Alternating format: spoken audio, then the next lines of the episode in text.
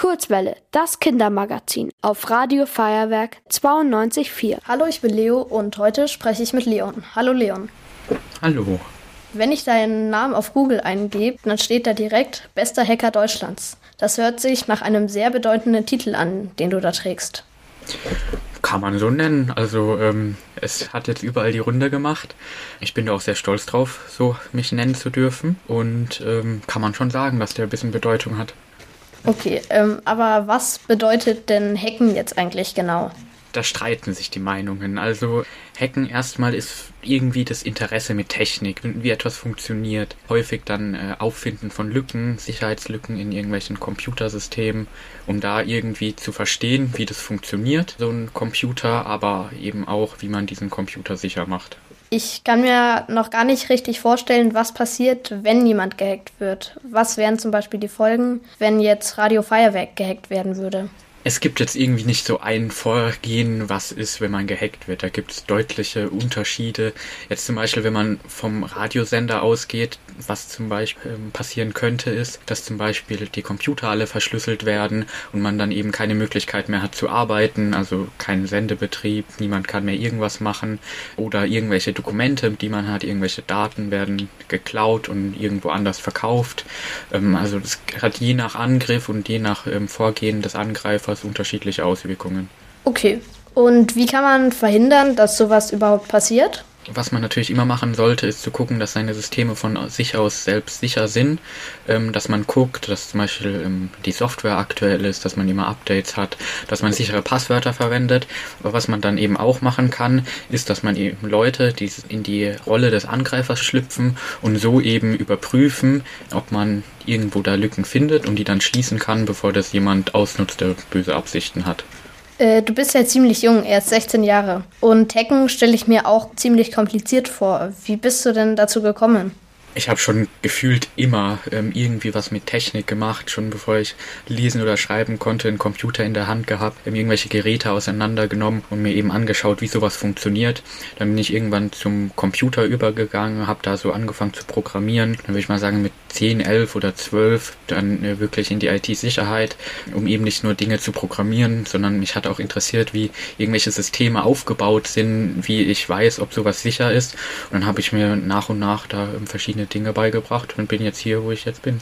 Okay, und wo hast du das gelernt?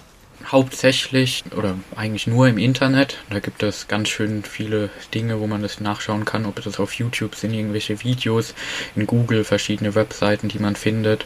Und so habe ich mir nach und nach die Dinge durchgelesen oder angeschaut und dann eben so gelernt, wie das alles funktioniert. Das klingt sehr interessant. Wenn in den Nachrichten von Hacken geredet wird, dann hat das fast immer was mit Kriminalität zu tun. Es wird meistens irgendjemandem damit geschadet. Ist Hacken also ein gemeines, verbotenes Hobby? Es gibt Leute, die ihre Fähigkeiten eben zu so etwas ausnutzen, für ihr eigenes Wohl, Menschen damit schaden oder damit Geld machen. Aber ich würde nicht behaupten, dass Hacken etwas Böses ist. Es wird oft so dargestellt und das ist auch die Form, die man am meisten mitbekommt, weil eben wenn irgendein Unternehmen, mit dem man irgendwas macht, keine Ahnung, irgendeine Stadt zum Beispiel angegriffen wird, dann kriegt man das ja sofort mit. Wenn es jetzt Leute sind wie ich, die irgendwie dafür sorgen, dass die Systeme sicher sind, das kriegt man ja selbst gar nicht so wirklich mit. Aber ähm, es gibt eben viele oder ähm, ähm, vielleicht sogar mehr Leute, die das zum positiven Sinne nutzen als zum bösen. Okay, das ist gut. Und inwiefern unterscheidet sich dein Hacken von dem, was kriminelle Menschen machen?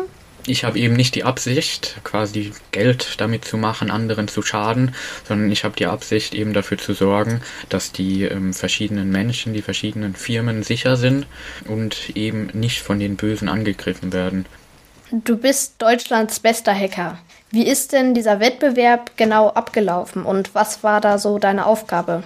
Also es gab so zwei Stufen. Einmal war es online im Internet, Dort gab es verschiedene Aufgaben aus verschiedenen Bereichen. Da musste man quasi beweisen, dass man auch wirklich irgendwie hacken kann oder sich mit diesem Thema auskennt. Und wenn man diese Aufgaben gelöst hatte, wurde man dann vor Ort eingeladen in ein Finale. Und dann hatten wir da ein nachgebautes Atomkraftwerk, also kein echtes, sondern so ein Modell, wo wir dann beweisen mussten, dass wir eben da reinkommen. Und dann, wenn man das geschafft hatte, hat man nochmal vorstellen müssen, wie man vorgegangen ist, also quasi dem Atomkraftwerkbetreiber der Firma, die das macht, ähm, erklären, was sind die Fehler, die sie gemacht haben, was muss man tun, damit äh, sowas nicht nochmal passiert. Und so habe ich dann diesen Wettbewerb gewonnen. Also du bist ziemlich begabt, was Hacken angeht. Willst du später auch mal als Hacker arbeiten? Ich habe vor, in dem Bereich zu bleiben, darin zu arbeiten. Wie genau ich jetzt meinen äh, Job mache oder ob ich äh, irgendwie die ganze Zeit sowas mache, weiß ich noch nicht. Aber ich kann mir sehr gut vorstellen und es ist auch mein Ziel, weiter in dem Bereich zu bleiben. Vielen Dank, dass ich dich interviewen durfte und viel Erfolg noch dir auf deinem Weg als Hacker. Vielen Dank, dass ich das Interview geben durfte. Hat mir sehr Spaß gemacht. Ihr wollt auch ins Radio? Dann macht mit bei der Kurzwelle. Schreibt einfach eine E-Mail an radio@feuerwerk.de.